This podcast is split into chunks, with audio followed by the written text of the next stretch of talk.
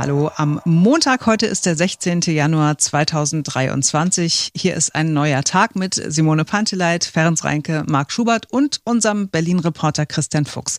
Und wir sind heute früh mit einer Meldung wach geworden, die eine Randnotiz gewesen wäre, wenn es denn an einem anderen Ort passiert wäre. Aber es war das Brandenburger Tor, in das ein Auto gefahren oder gerast ist. Der Fahrer ist gegen eine der Säulen geprallt und dann zwischen zwei Säulen hängen geblieben. Der Fahrer ist ums Leben gekommen und das Auto ist völlig zerstört. Unser Berlin-Reporter Christian Fuchs, der ist heute früh, sehr früh da gewesen. Äh, Christian, wie sah es denn da aus eigentlich? Ja, du hast ja so ein bisschen äh, durch die Erfahrung als Reporter so, ähm, was, was, was erwartet dich, wenn du da ankommst, ne? Und dann hörst du, naja, ist ein Auto dagegen geprallt, da denkst du erstmal so, ja, okay, steht vielleicht das Wrack noch da? Als ich heute Morgen kam, war das Wrack nicht mehr da, aber es sah wirklich richtig heftig aus, ne? Also der ist ja da quasi zwischen die beiden rechten Säulen vom Pariser Platz ausgekracht und äh, da sieht man nicht nur, dass komplett alles schwarz ist durch äh, das Feuer, was dadurch ausgebrochen gebrochen ist. Und ähm, du siehst auch unten an der, an der Sockelleiste von den Säulen, da sind wirklich Teile aus der Fassade rausgebrochen. Da hat die Pflastersteine irgendwie hochgewühlt und äh, das sah schon wirklich krass aus. Ähm, und ich dachte mir so, meine Güte, ey, der muss hier wirklich richtig doll reingekracht sein.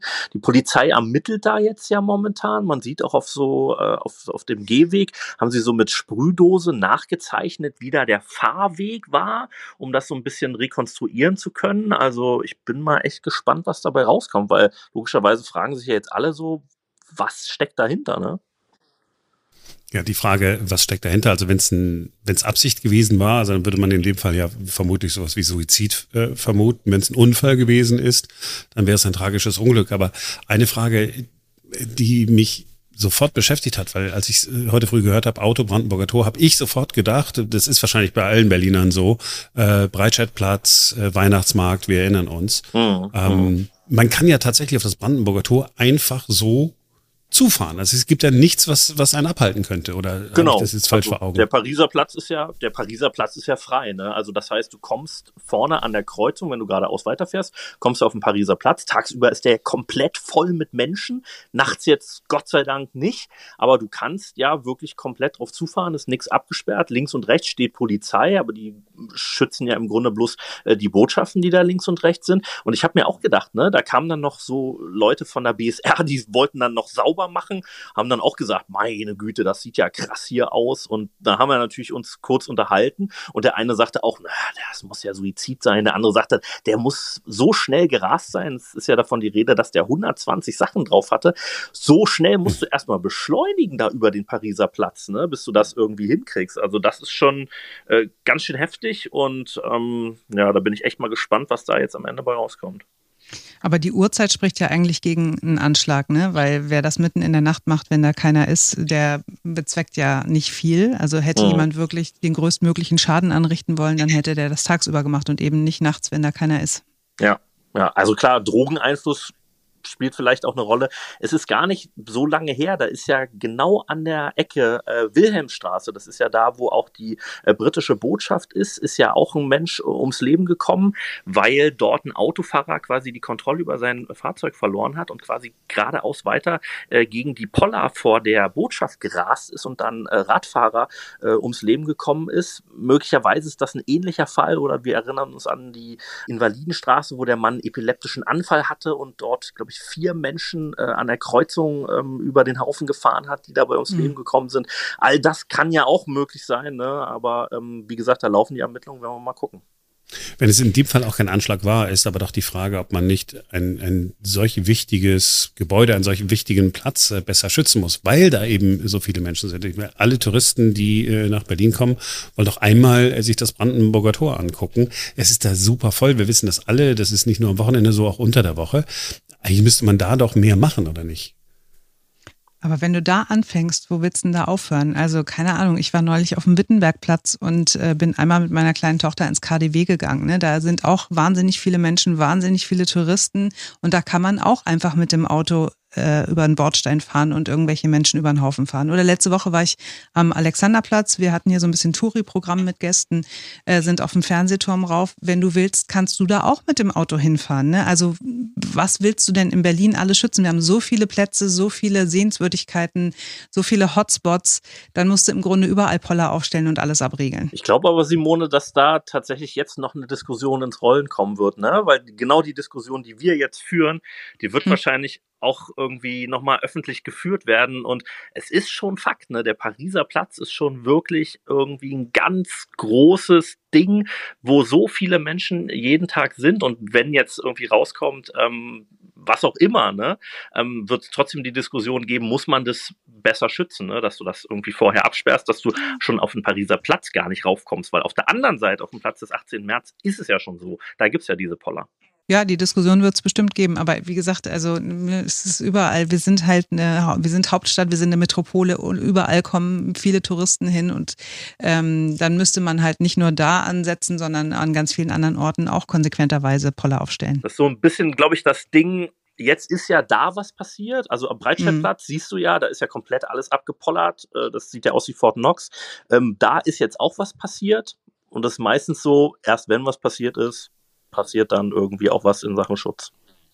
Ich bin vor ein paar Monaten ja in Las Vegas äh, bei Freunden äh, zu Besuch gewesen und äh, da sind wir diesen Las Vegas Strip entlang gegangen, das da, ne, wo, ne, hm. was man, was man so kennt, so alles, alles blinkt. Und überall waren so richtig riesige Poller, die ganze Straße entlang, auch als da, da wo schon gar keine Casinos und Hotels und äh, so mehr sind. Ich habe gesagt, warum haben die das gemacht? Ja, weil es äh, vor ein paar Jahren da eben eine Frau gegeben hat, die mit ihrem Auto in die Menschen äh, reingefahren ist. Damals mit Absicht, es war kein Terroranschlag.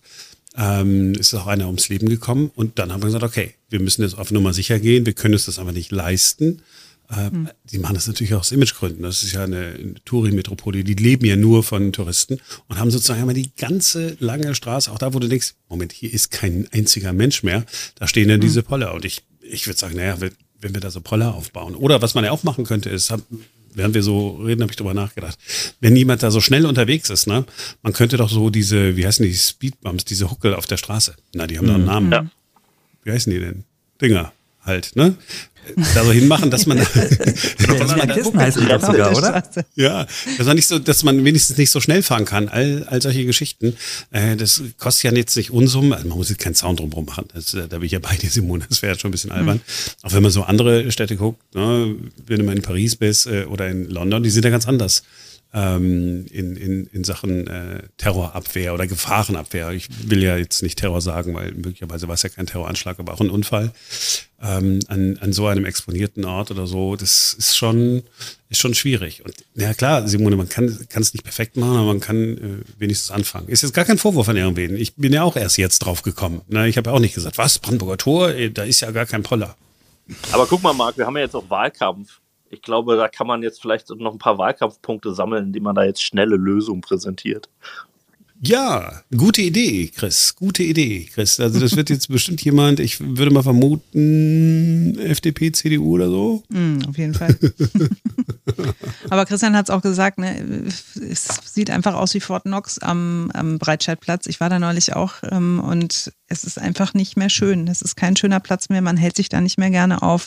Ne, natürlich, weil irgendwie die ganze Zeit ähm, wie so eine dunkle Wolke dieser Terroranschlag über einem schwebt ne, und man weiß, was da passiert ist, aber eben die diese Poller und so, die erinnern einen halt auch nochmal daran. Ne? Jedes Mal, wenn man da hinkommt, denkt man so, ach krass, ja stimmt, das war ja hier und so. Und deswegen, also wenn jetzt ganz Berlin so abgeriegelt würde, fände ich das irgendwie nicht so schön. Aber ja, klar, ich kann natürlich verstehen, dass Leute sagen, ich habe ein erhöhtes Sicherheitsbedürfnis, gerade an solchen ähm, wichtigen Punkten wie dem Brandenburger Tor. Und ja, schauen wir mal was jetzt von der CDU kommt von der FDP. Ich weiß ja, was du meinst. Ne? Am Breitscheidplatz sind diese, diese, diese großen LKW-Sperren, die auch noch so komisch aussehen. Ja. Ne? So, Sehr brachial. Ähm, das Gegenteil von schön. Mhm. Ich, also ich bin mir sicher, dass irgendwer in der deutschen oder internationalen äh, Sicherheitstechnikindustrie irgendwas hat, was auch noch gut aussieht. Ich meine, man hat das ja deswegen da so hingestellt, weil es nicht so teuer ist. Ne? Man kann es mhm. ja auch nice machen. Finden wir jemanden, der uns da was zu erzählen kann? Bestimmt das wäre ja vielleicht was für morgen, oder? ja, morgen. Äh, gutes Stichwort. Ben, Dann sind wir wieder für euch da, denn dann ist wieder ein neuer Tag. Bis dahin. Bis dann. Tschüss.